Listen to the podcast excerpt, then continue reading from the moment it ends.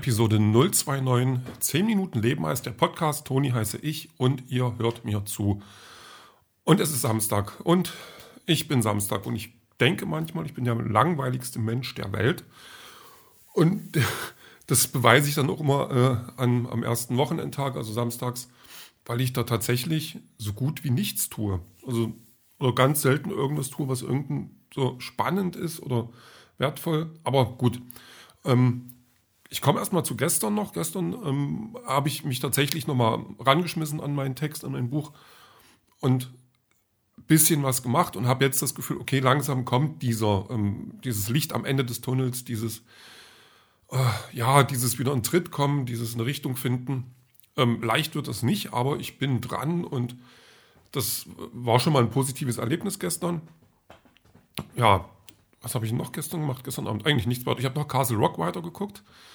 Ähm, ja, und das war heute tatsächlich, dann habe ich äh, die letzten zwei Folgen von der Serie geguckt, was ich dann auch schade fand. Also die Serie ist zwar so aufgebaut, dass jede Staffel für sich steht und auch ein, ein, äh, eine gewisse Art und Weise ein Ende hat. Aber die haben in der zweiten Staffel noch was rangezogen von der ersten Staffel. Das hätte weitergeführt werden können und ähm, ich wusste aber vorher schon, dass die ähm, Serie nicht mehr als zwei Staffeln hat, wurde dann beendet. Wahrscheinlich haben es nicht genug Leute geguckt. Und es könnte mich aufregen. Also das finde ich dann schon schade, weil das eine wirklich gute Serie ist mit guten Darstellern, die ist gut gefilmt, die ist gut erzählt. Also da, da passt ganz viel einfach super zusammen. Gerade als Stephen King-Fan, wenn man dann diese, ähm, ja, diese, diese Querverweise ja, dann zu den ähm, eigentlichen Geschichten findet. Also jetzt, jetzt ging es zum Beispiel um die ähm, Krankenschwester von Misery, also damals von Katie Bates gespielt.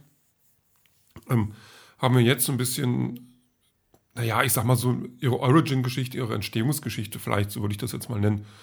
Ähm, wie ist sie zu dem geworden, der sie ist und ähm, der sie dann wird später in diesem, ähm, ja, in dieser Geschichte von Stephen King oder auch in dem Film, den viele vielleicht kennen, wo sie halt äh, ihren Lieb, also er durch Zufall ihren Lieblingsautoren aufnimmt, der einen Unfall hatte, pflegt und dann aber auch behalten will. Also so ja, schon so ein bisschen äh, psychopathisch, dann Kollege, du bleibst hier und wenn du dich bewegst, breche ich dir nochmal die Beine. So, und ansonsten ist alles gut, wir sind ja Freunde.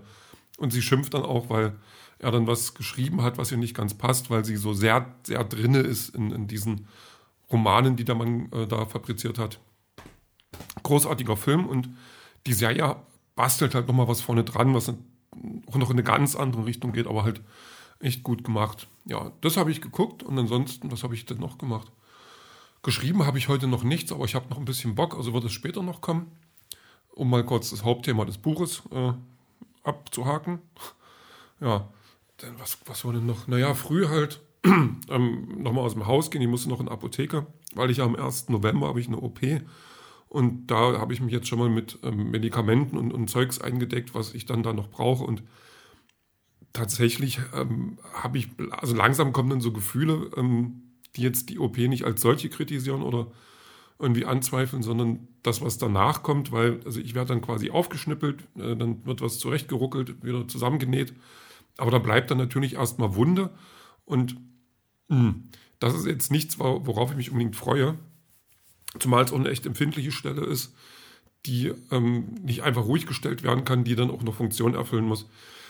Und ja, das ist dann ähm, also Freude sieht anders aus. Vorfreude. Vorfreude sieht anders aus. Und naja, ich gucke mal. So. Dann habe ich noch Umschläge gekauft, weil ich tatsächlich, ähm, ich habe es wahrscheinlich schon mal erwähnt, aber ich bin, bin ähm, ganz großer Comic-Fan und bin jetzt dabei, aber eine ganze Menge zu verkaufen, wo ich gemerkt habe, okay, das liest du nicht mehr oder die Reihe, äh, da bist du nicht mehr dabei. Weg damit, das ist jetzt alles bei eBay gelandet, wird dann hoffentlich zu einem halbwegs vernünftigen Preis versteigert, obwohl ich tatsächlich auch einer von denen bin, dass ich dort schon öfters Comics zu unvernünftigen Preisen, also nicht nach oben, sondern nach unten, ähm, bekommen habe. Ich weiß noch, vor, oh vor zehn Jahren bestimmt oder so, also schon eine ganze Weile her, habe ich damals einen ganzen Stapel, knapp 50 Hefte, ähm, alles US-Hefte, auch schon ältere Sachen dabei, so, so 80er, so die Drehe, paar Nummer 1, alles nichts groß wert, aber ja, und die habe ich, glaube ich, für einen Euro bekommen damals, oder also für ganz wenig Geld. Ich glaube, der Versand war noch das teuerste an der ganzen Geschichte. Und ich habe schon so durchs Internet gespürt, wie der andere sich äh, nicht unbedingt darüber gefreut hat. naja, sei es drum, aber, aber also ich will halt nicht derjenige dann sein, obwohl es wahrscheinlich auch gerecht wäre und ich mich ähm, einfach nur freuen kann, dass irgendjemand, der vielleicht gar nicht so viel Kohle hat, ähm, dann aber die Comics bekommt und sich drüber freut.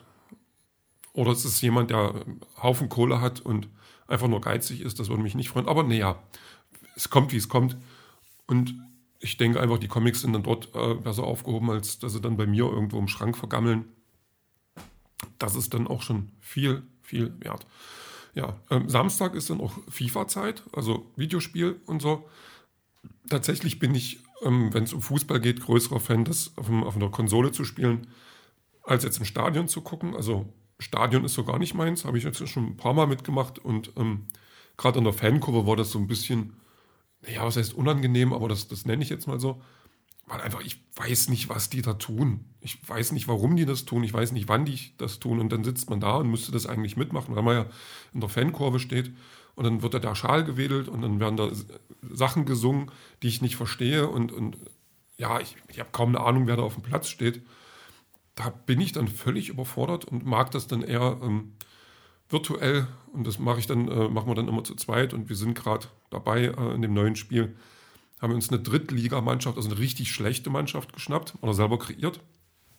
War natürlich auch ein Heidenspaß, dann die Trikots zu gestalten und sich ein Stadion dann äh, auszusuchen und sowas. Und ja, sind jetzt dabei in der dritten Bundesliga ähm, eben dort zu spielen und zu versuchen, nach oben zu kommen und in, in ja, in nicht so langer Zeit äh, irgendein Champions League und sowas. Also das macht dann noch Laune, obwohl die Ergebnisse heute nicht nur für uns gesprochen haben. Also das, da waren schon einige Schlappen dabei.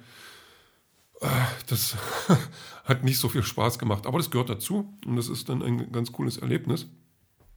Und ist tatsächlich eins von den Spielen, die mich jetzt, äh, gerade dadurch, dass ich mit, das, mit einem Freund zusammenspiele, ähm, immer noch dauerhaft begeistern kann, weil A, muss ich niemanden töten, womit ich jetzt in Videospielen per se kein Problem habe, aber es wird dann auf Dauer auch langweilig. Und ähm, ja, man kann halt auch, wenn es dann zu leicht wird, stellt man es auf schwer und dann hat man wieder eine Herausforderung. Das ist dann schon ganz okay. Ja. Ähm, Videospiel, also das habe ich dann tatsächlich, wie lange haben wir denn gespielt? Fünf Stunden oder so, fünf, sechs Stunden. Also da kann schon mal richtig viel Zeit vergehen. Zwischendrin gab es Pizza, weil Pizza ist immer gut. Auch wenn ich wenn es gesünderes Essen gibt. Das habe ich mir dann aber abends gemacht. Also ich will jetzt nicht behaupten, dass ich kochen kann. Ich bin eher der Typ, dass ich, ich verändere Aggregatzustände und Temperaturen von, von ähm, Lebensmitteln. Das ist, glaube ich, so mein Ding.